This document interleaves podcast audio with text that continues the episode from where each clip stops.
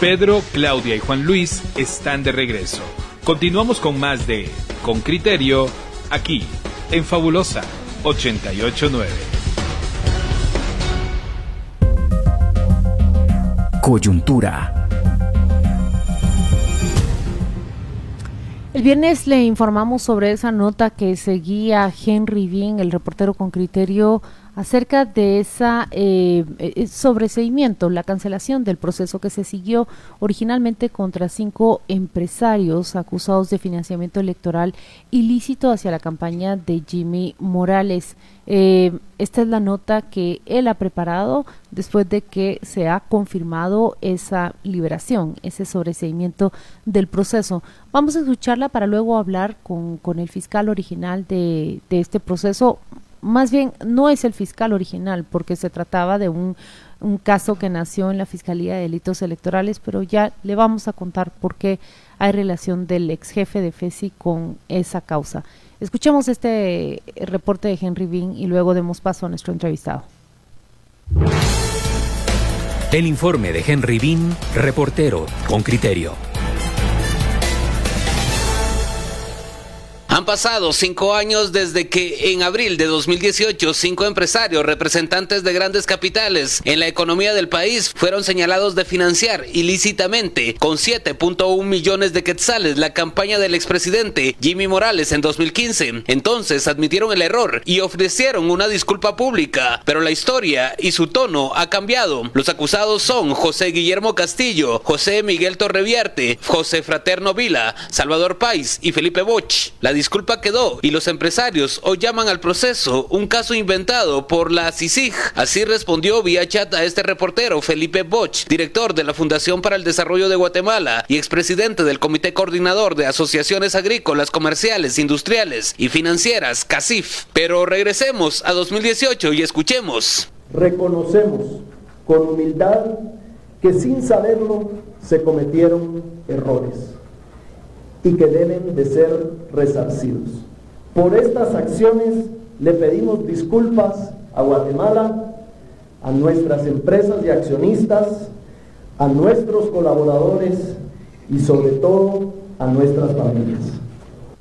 La voz es la de Salvador Pais, presidente de la Fundación Sergio Pais Andrade, FUNCEPA, otro de los imputados que declinó ser entrevistado en esta nota. En 2018, Pais tomó el micrófono y admitió en nombre de todos los hechos señalados por la Fiscalía de Delitos Electorales y la extinta Comisión Internacional contra la Impunidad en Guatemala CICIG. La denuncia gestó una reforma al delito de financiamiento electoral ilícito, el cual seis meses después contempló como transgresión financiar y no reportar campañas campañas políticas. Los empresarios entregaron 7.1 millones de quetzales a la campaña del expresidente Jimmy Morales sin declararlos. Un juez determinó que el delito era inexistente cuando se cometió, un argumento al cual se oponía la jueza original de la causa, Erika Aifán, quien salió al exilio bajo amenazas. Lisbeth Pérez, jefa de la Fiscalía de Delitos Electorales, confirmó que el juez de primera instancia penal dictó sobreseimiento bajo amparo de la Corte de Constitucionalidad y argumentó que cuando cometieron los hechos no se encontraba vigente el artículo 407O, que se refiere al delito de financiamiento electoral no registrado. Consideró el juez además que los hechos que se imputaron no eran constitutivos de delito, afirmó. Manfredo Marroquín, director de Acción Ciudadana. Todas las instituciones ya después de si cooptadas, pues desfavorecieron hasta llegar a este punto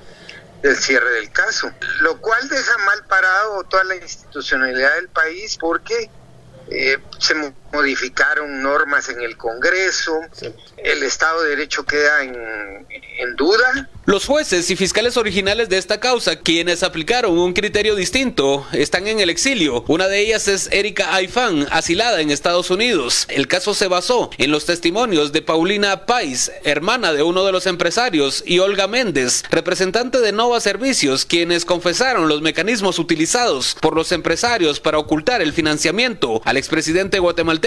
Pais y Méndez fueron beneficiadas con el cierre del caso, pero debieron pagar 45 mil dólares cada una como preparación. En el caso de Nova Servicios, la empresa que sirvió como canal de los fondos debió pagar 2.3 millones de quetzales. En 2018 los empresarios reconocieron dichos testimonios. Acudiendo voluntariamente ante las autoridades. Y documentos que prueban las transacciones. Juan Francisco Sandoval, ex jefe de la Fiscalía Especial contra la Impunidad. Mire la justicia al revés, como ha ocurrido en otros casos, quienes reconocen la comisión de hechos delictivos quedan como únicos responsables y otros partícipes que han sido beneficiados por resoluciones completamente contrarias a derecho pues quedarán en impunidad respecto de algunos de los actos en los que fueron participantes. Y añade. Queda pendiente o queda de momento en momento en impunidad acciones desarrolladas por dichas personas en eventuales casos de lavado de dinero derivado de la triangulación de recursos fuera de Guatemala para financiar ilícitamente dicha campaña política. Entonces son hechos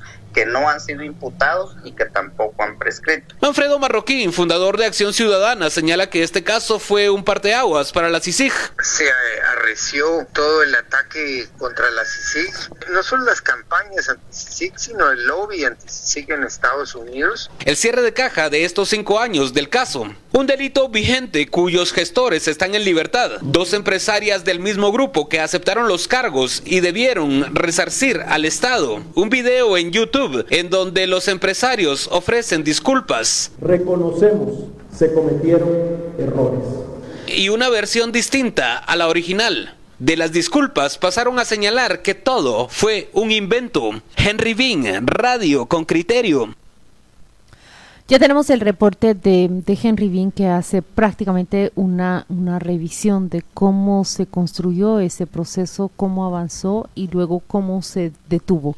Como en declaraciones textuales de, de, los, de uno de los acusados ahora se trató de un invento. En Zoom tenemos eh, ya listo a nuestro entrevistado. Se trata de Juan Francisco Sandoval, ex jefe de la Fiscalía Especial contra la Impunidad en el Ministerio Público, quien tuvo conocimiento de, este proceso, que originalmente nació en la Fiscalía de Delitos Electorales. Hemos intentado contactar con otros eh, funcionarios que también conocieron y llevaron a cabo eh, y trataron de impulsar el proceso, pero no han aceptado esta entrevista. Así que le agradecemos, licenciado Sandoval, por aceptar esta invitación de parte de Concriterio. Muchas gracias, Claudia. Un saludo a toda la audiencia. Y quiero hacer dos precisiones.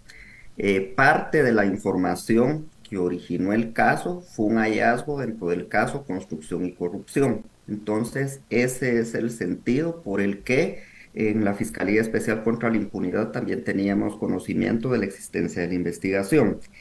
Y otra situación es que el caso, además de los testimonios de Paulina y de Olga, tenía como sustento la información de la autoridad electoral, las auditorías realizadas y muy importante hacer hincapié en la información de las asistencias judiciales internacionales, especialmente de Panamá, que fueron incorporadas por Rafael Curruchiche en el momento en que planteó las acusaciones.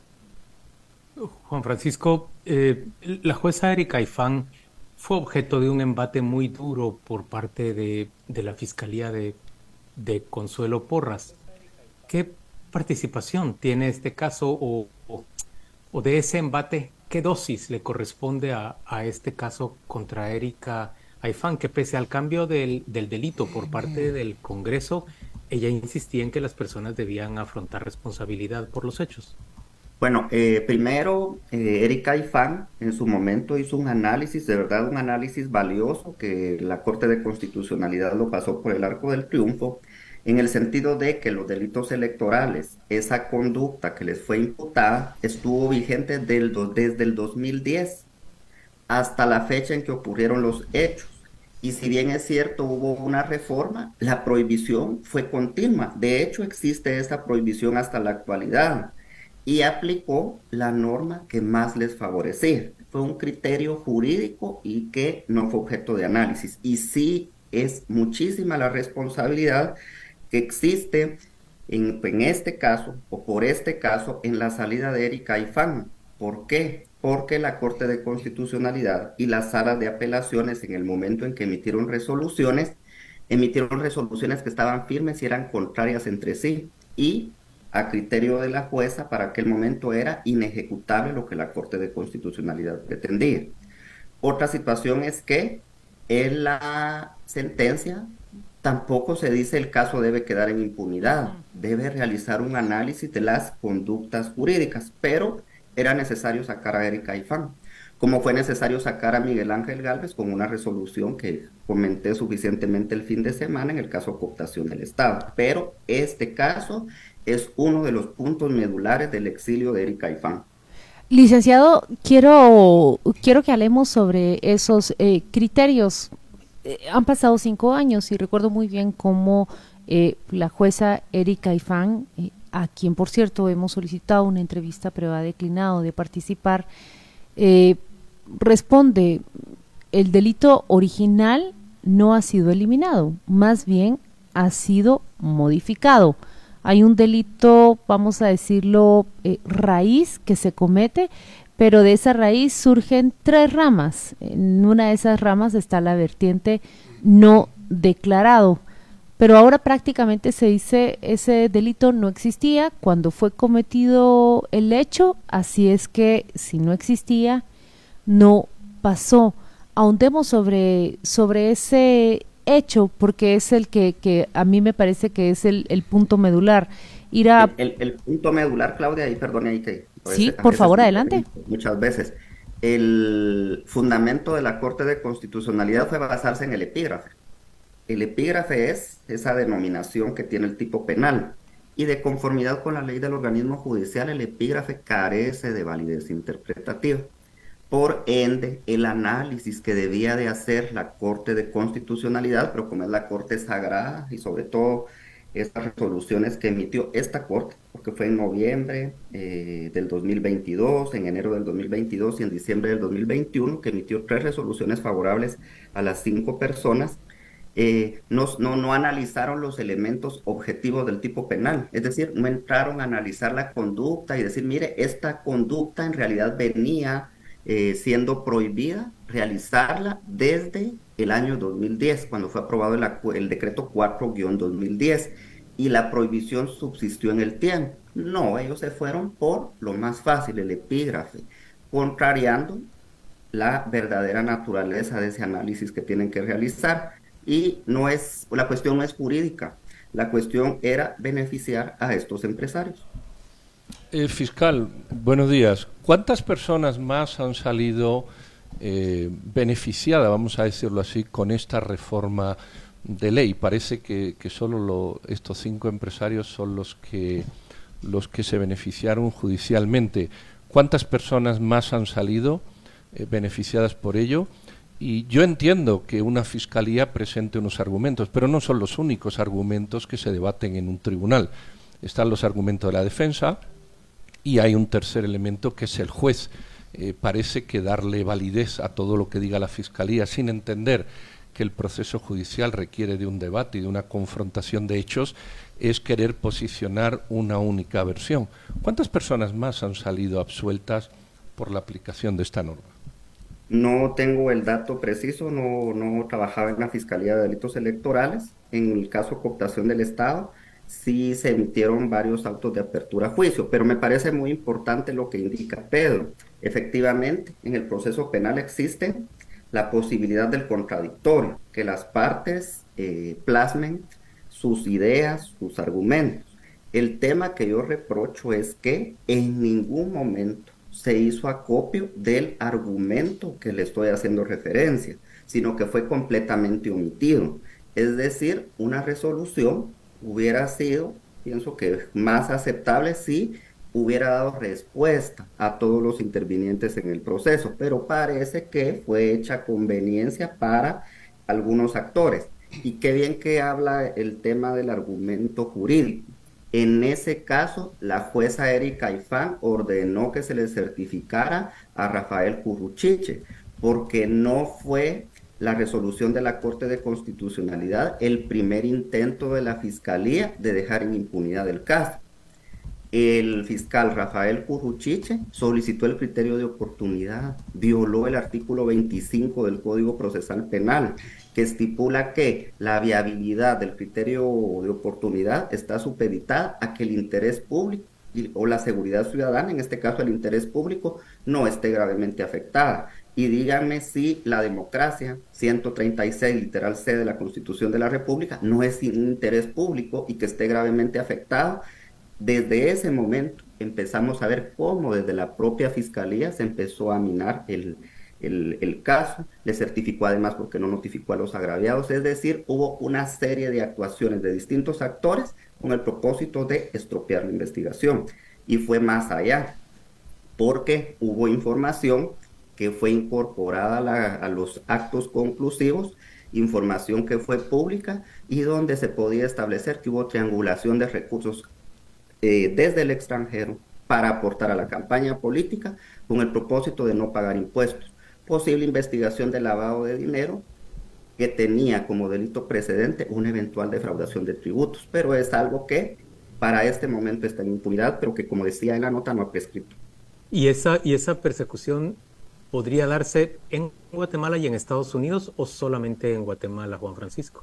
Bueno, en Guatemala en este momento es imposible, pero como reitero, no ha prescrito. Y el delito de lavado de dinero, pues eh, la pena máxima es eh, elevada, por ende eh, durará mucho tiempo sin que esos hechos puedan ser, o, hay mucho tiempo para que esos hechos puedan ser investigados. Lo que habrá que determinar es eh, también como parte de esas operaciones fue utilizado territorio de los Estados Unidos, territorio de Panamá o de otras autoridades en una operación transnacional y determinar si esos hechos también pueden ser objeto de persecución en otra jurisdicción.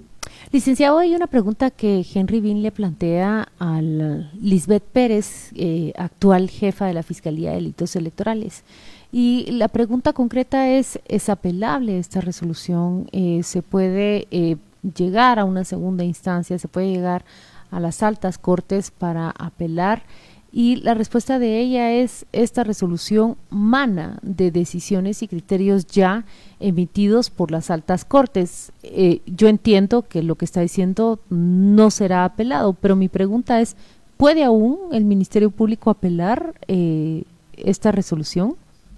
Si no han transcurrido más de tres días del momento en que fueron notificados, la resolución es apelable. El artículo 404 del Código Procesal Penal establece dicha situación. Mire qué fácil. Viene de la Corte de Constitucionalidad, pero aunque viniera de la Corte Celestial, el juez tiene que ejecutar de acuerdo con los parámetros que indicó la Corte. La Fiscalía tiene que analizar si en el momento en que ejecutó la resolución el juzgador cumplió con lo que dijo la Corte de Constitucionalidad. Pero eso de decir viene de una alta corte es lavarse las manos. Entonces no le han explicado a la sociedad guatemalteca por qué fue ejecutada cabalidad dicha resolución. Muy bien, don Juan Francisco Sandoval, agradecemos enormemente su participación esta mañana en Radio con Criterio.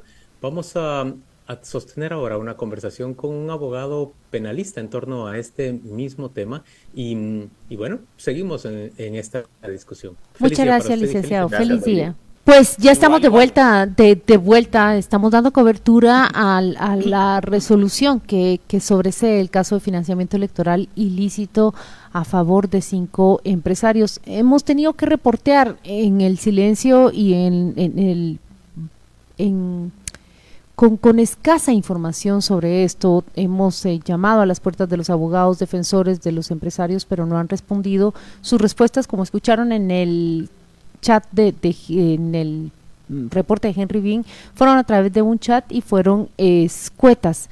Eh, hay información que indica que la resolución fue emitida en junio. Esto no ha sido verificado, pero hoy hablamos con Juan Rodolfo Pérez Trabanino. Él es abogado penalista y le agradecemos que tome esta llamada invitación de, de Con Criterio para arrancar. Licenciado Pérez, quisiera preguntarle, ¿usted eh, tuvo participación como defensor o representante legal o alguna acción en este proceso? Hola, buenos días. Buenos días a todos. Eh, voy a hacer un paréntesis. Yo me siento como en un déjà vu ahorita en el año 2016, cuando nos sentamos innumerables veces ustedes tres y su servidor, hablar de este tema de financiamiento electoral. La diferencia es que antes lo hacíamos en un, en un tiempo verbal distinto. En ese entonces hablábamos que en el futuro los tribunales constitucionales deberán considerar la inexistencia de los delitos imputados para resolver.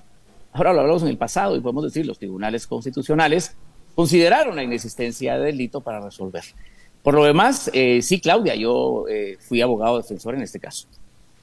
Eh, Juan Rodolfo, sustancialmente, mm, mm, ¿por qué se cierra este caso? hemos escuchado hablar al fiscal de favoritismos o de una interpretación inadecuada de normas. Sustancialmente este caso se cierra, ¿por qué razón? Ok, regreso al 2016. Cuando salieron las, imputaciones, las primeras imputaciones en el caso de cooptación del Estado contra 17 personas que de hecho estuvieron tres meses presa, eh, los abogados siempre lo dijimos, yo lo dije muchas veces, incluso en su programa, lo repito, no existe el delito por el cual están sindicando a estas personas. Si bien es cierto, los hechos se dieron. Podríamos hacer un reproche moral, si quieren, acerca del financiamiento, pero llevar esto a un tema penal es otro escenario. 72 eh, personas, si no estoy mal, fueron sindicadas del mismo delito por situaciones parecidas, es decir, financiar en forma anónima la campaña electoral, parte de la campaña electoral de 2011 y 2015. Este caso se cierra, Pedro, por la misma razón que se han cerrado decenas de estos mismos casos. Yo, me atrevería a especular que arriba de 50 casos, ¿sí? la mayoría, sí, la gran mayoría, por la misma razón y por los mismos antecedentes jurisprudenciales y es la inexistencia de delito. Hubo una reforma eh, de tipificación en el camino en el año 2018, se incorpora al Código Penal el delito de financiamiento electoral no registrado, que sí contempla el otorgamiento de financiamiento. Pero también la Corte considera en ese caso, y aquí estoy totalmente en contra del licenciado Sandoval, como lo estuve en el 2016, es que no hay una relación de continuidad en el delito derogado, que es el financiamiento electoral ilícito, que no contemplaba la aportación y el nuevo delito que sí la contempla. Y creo que en esencia esa es la razón por la cual los tribunales constitucionales en innumerables casos han generado ya un fundamento jurisprudencial que constituye una doctrina legal y que eh, hace que los casos estén siendo sobreseídos ante la inexistencia del delito imputado por los hechos. Esa es fundamentalmente, eh, fundamentalmente la, la razón. Juan Rodolfo, y te pregunto lo mismo que le pregunté a Juan Francisco. Eh, ¿Te parece que, que la presión que se ejerció sobre Erika Ifán para que fuera a la cárcel o a prisión, como se anunciaba en aquellos momentos por parte del, del Ministerio Público, tuvo que ver justamente con que ella no condescendía con este argumento que nos acabas de presentar? A ver, Juan Luis, esa es una respuesta, una pregunta y una respuesta muy abstracta. Yo te voy a responder desde mi sentido común. Eh, los jueces, en este caso, poca responsabilidad tienen en sobreseer estos fallos, porque son resoluciones que vienen de los tribunales constitucionales. Voy a, asumir una especulación.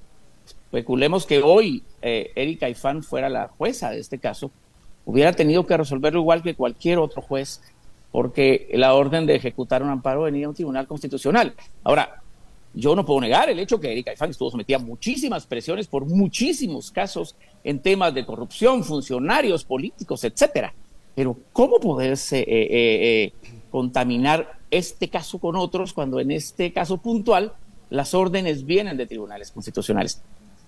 No, no, sé qué puedo responderte, porque yo veo que estamos confundiendo el gimnasio con la magnesia. ¿Y si, Aquí no hay responsabilidad de los jueces. Y si las órdenes venían de, del Tribunal Constitucional y no hay responsabilidad del juez, ¿por qué tomó tanto tiempo para resolver?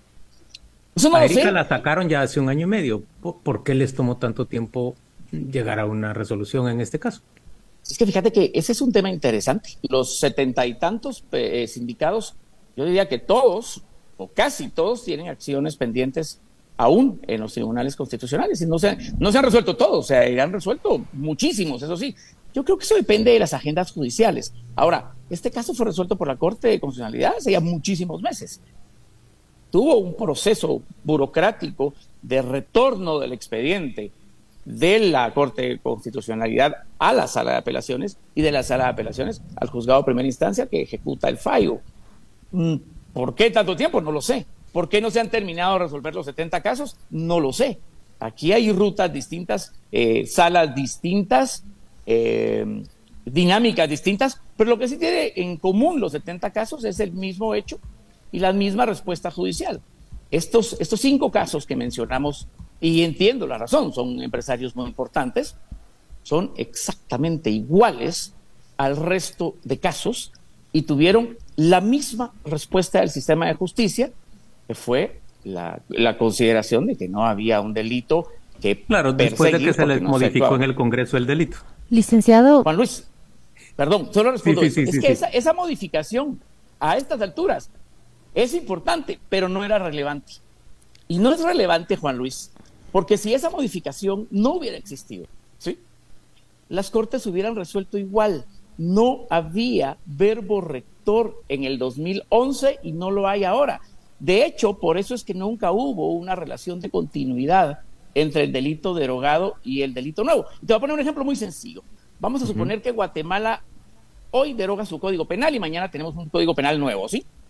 Y todos los delitos contenidos en el código penal, pues quedaron derogados. Eso no significa que la gente mañana que está siendo fue condenada por un asesinato va a salir libre. Ah, es que como derogaron el delito, yo salgo libre. No. Vamos a suponer que el nuevo delito ya no se llama asesinato, sino se llama homicidio en primer grado, pero contiene los mismos elementos, ¿sí? Dar muerte a una persona en forma violenta, etcétera.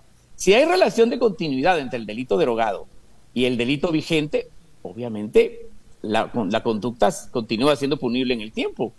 Pero en este caso no la hubo y la Corte lo considera así, por la falta de un verbo rector importantísimo. Es que esta es la esencia de este caso.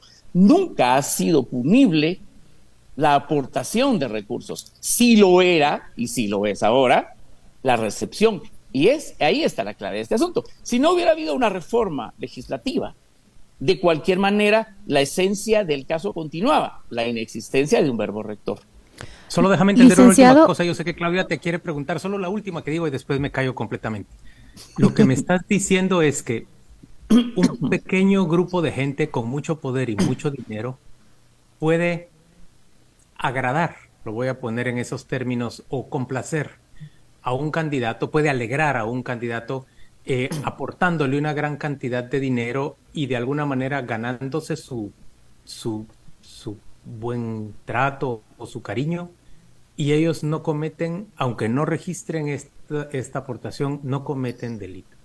Mira, Juan Luis, el reproche del financiamiento electoral es un tema muy complejo, podemos hablar de eso de una perspectiva muy amplia, conceptual, incluso moral. El reproche moral, el escarnio social de haber hecho un financiamiento ilícito, anónimo, porque así lo contemplaba la ley, ilícito de forma anónima. Lo que no podemos es fundamentar, por otro lado, violentar el principio de legalidad y llevar a la cárcel a 72 personas por un hecho que no, que no es delito. Porque si no, mañana te condenan a vos o a mí por un hecho que no es delito. Es que aquí tenemos dos, dos conceptos importantes. Por un lado, el financiamiento electoral, tu reproche moral, pero por otro lado, la, la, la, violencia flagrante a principios legales importantes como el principio de legalidad es que no podés someter a una persona a un hecho que no es delito. Ahora sí lo es a partir de 2018, pero antes no lo era. Y si no lo era, por muy inmoral que nos parezca, tampoco era posible eh, condenar penalmente a 72 personas, un hecho que jamás fue delito. Licenciado, eh, ahí están las discusiones legales y creo que están puestos delante de, la audiencia con criterio cuáles son los, las dos interpretaciones que se da de ese fallo de, la Corte. Por un lado, el licenciado Sandoval, y recordamos las palabras de la jueza Erika Ifán, que dice, si bien es cierto que la CC eh, emite una orden, a la vez... Ordena que no existe impunidad en este caso o a la vez esa sentencia no implica impunidad en este caso. Vaya, ahí están los argumentos legales. Usted dice, se reformó un delito, se creó uno nuevo y si no existía antes, entonces no se cometió. Vámonos a, a los hechos. Siempre he, tenido la, la pregunta, eh, ¿por qué no se declara o por qué se buscan terceras empresas o empresas intermediarias? Para aportar a un partido político, para aportarle a un presidente de cara a la segunda vuelta. Si no era un delito y si no era una falla, ¿por qué eh, utilizar empresas intermediarias, salir incluso eh, los fondos hacia el extranjero para volver a Guatemala y aportar a la campaña de Jimmy Morales? Eh, ¿Cuál era la, necesidad de seguir esos canales? Mire, Claudia, yo creo que se lo está preguntando la persona equivocada. A mí me invitaron a este programa a analizar el, proceso penal a la luz de la dogmática penal y, lo que sucedió en el proceso. eh, la forma en que se ha financiado la política en este país desde siempre ha sido muy compleja. Por ejemplo, la venta de curules. Cientos de millones de quetzales entran a los partidos políticos a través de la venta de candidaturas. Eso nunca lo hemos visto. El dinero del narcotráfico y del crimen organizado se canaliza a través de la compra de candidaturas. Son más de 500 puestos de elección lo que se venden y pensemos en partidos grandes, los que tienen grandes posibilidades de, de quedar eh, electos las candidaturas se venden en uno o dos millones de quetzales. Yo entendería. 500 millones de quetzales, mil millones de quetzales. Ahora bien, bajo. Creo que, ahí está el grueso del asunto. Tiene, tiene usted razón, pero utilizaría el mismo argumento que utilizó la defensa de estos empresarios a la hora de invocar la reforma del delito. Entiendo por qué el narcotráfico ocultaría el origen de los fondos para financiar a un presidente. Y entiendo por qué la compra de curules se haría con dinero oculto, pero si el dinero de los empresarios es lícito, ¿cuál es la razón de utilizar intermediarios, de sacar el dinero al extranjero y devolverlo a Guatemala para ese financiamiento?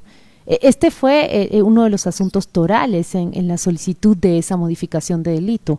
Eh, llegaron y dijeron a las orgas, oíganos, no somos el dinero del narcotráfico, tampoco somos el dinero de la corrupción, somos un dinero lícito. Mi, pregunta es. es simple, ¿por qué canalizarlo a través de otras empresas, sacarlo al extranjero? Eh, devolverlo. Y ahí están las declaraciones de, las dos eh, testigos originales, ahí está la condena a la persona jurídica que, que sirvió de intermediario. Es, eso es una simple pregunta, ¿por qué ocultarlo? Miren, yo no puedo responderlo porque nunca he sido donante anónimo y, no podría explicar razones particulares, pero puedo decirle una que se me ocurre a mí en este momento y es en un país tan pequeño donde la, política es, tiene tan pocos escrúpulos, vamos a suponer que yo soy donante de un partido que, no gana. Y si soy un empresario importante y si tengo y si represento algo en la sociedad guatemalteca, es muy probable que yo tenga de enemigo personal a un gobierno por cuatro años, por no haberlo financiado o por haber financiado su competencia. No lo sé, esto solo es una especulación mía, lo que se me ocurre en este momento. No lo demos con una razón válida porque no lo sé. Eh, eh, yo no puedo negar los hechos, los hechos se dieron, se dieron en 72 ocasiones, las imputaciones se sustentaron en documentos y la discusión nunca fue esa. La discusión fue si eso constituía delito o no. Y no lo constituía Claudia Juan Luis, ni antes ni ahora. Y era muy poco republicano del Ministerio Público y de la CICIG meter a la cárcel a personas por hechos que no constituían delito. Juan Rodolfo. Creo que ese es el punto. Sí, ¿Mm? sí, se habla de la modificación del delito. A mí me gustaría irme al origen. ¿Quién lo hace? ¿Quién lo promueve? ¿Y por qué?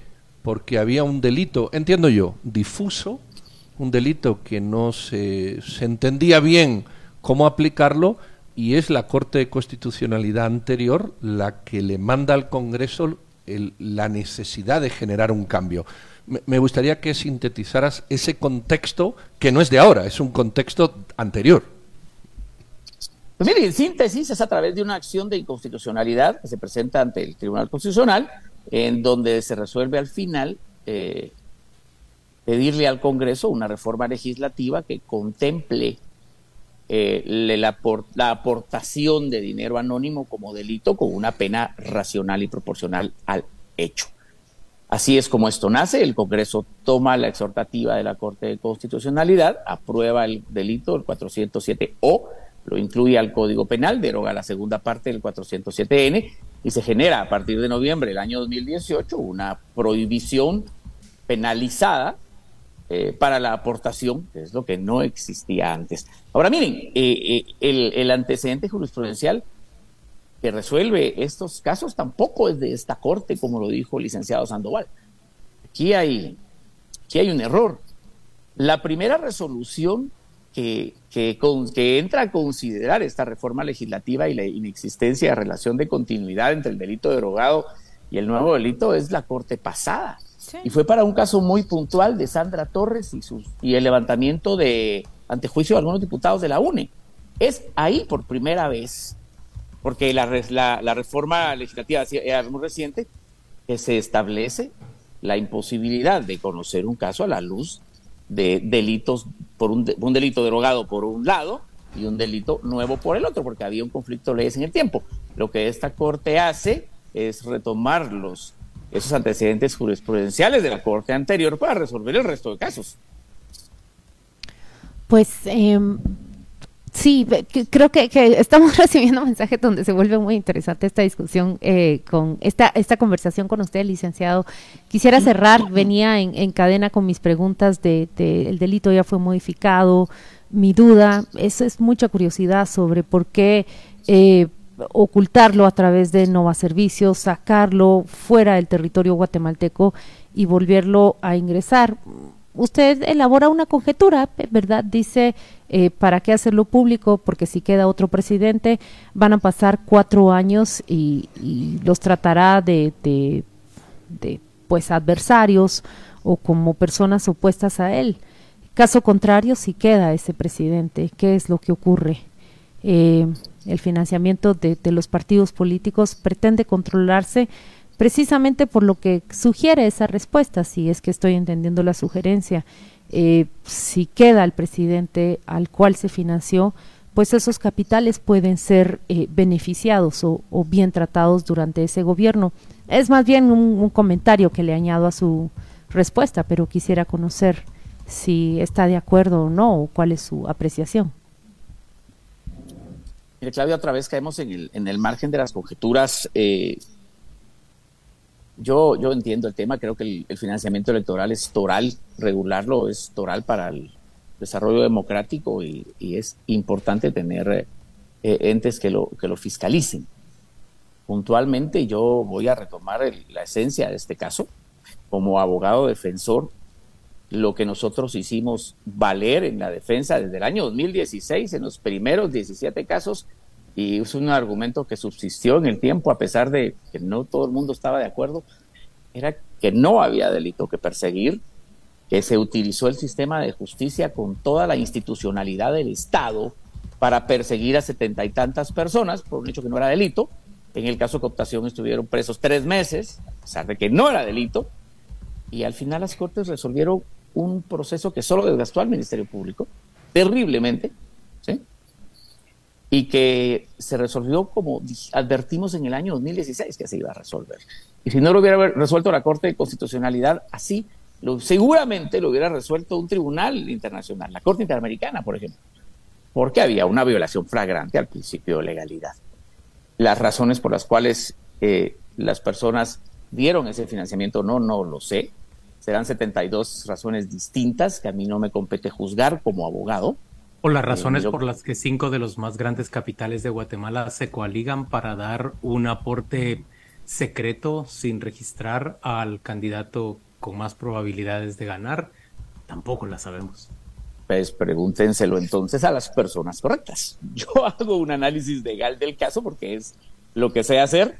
Eh, soy muy contesta y muy coherente con los argumentos que les di en el 2016. Es, no me gusta decir tenía razón, pero la tenía. Y no solo yo, los abogados que hicimos defensa en ese entonces, era muy previsible, Juan Luis, que esto iba a pasar.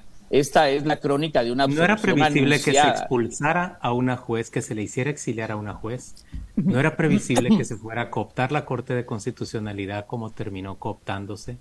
No era previsible que se iba a dominar el Ministerio Público como se dominó o que se iba a establecer esa alianza entre sector privado élites empresariales y ese Ministerio Público. Creo que todos esos también son hechos a tener en cuenta antes de entender lo que hoy está ocurriendo, que es esa desvinculación o sobreseimiento de casos. Lo que sí era previsible es que este delito iba a ser resuelto por los tribunales constitucionales de la forma en que lo hicieron, declarando la inexistencia del delito porque no la hubo antes y no la hay ahora. Pues, licenciado Trabanino. muchas gracias a Juan Muchas gracias por, por, esta entrevista. un placer verlos otra vez. De verdad, gracias. Eh, bienvenido siempre. La contraria de tan buen modo. Muchas gracias, pues, Juan Rodolfo. Es, lo que es este programa, ¿no, licenciado? Conversamos de esa manera. Eh, muchas gracias por aceptar esta entrevista. Ha sido difícil conseguir abogados que quieran hablar, pero le agradezco muchísimo que usted haya aceptado esta invitación. Nos despedimos de usted. que tenga un excelente día. Chao. Chao. Mucho gusto.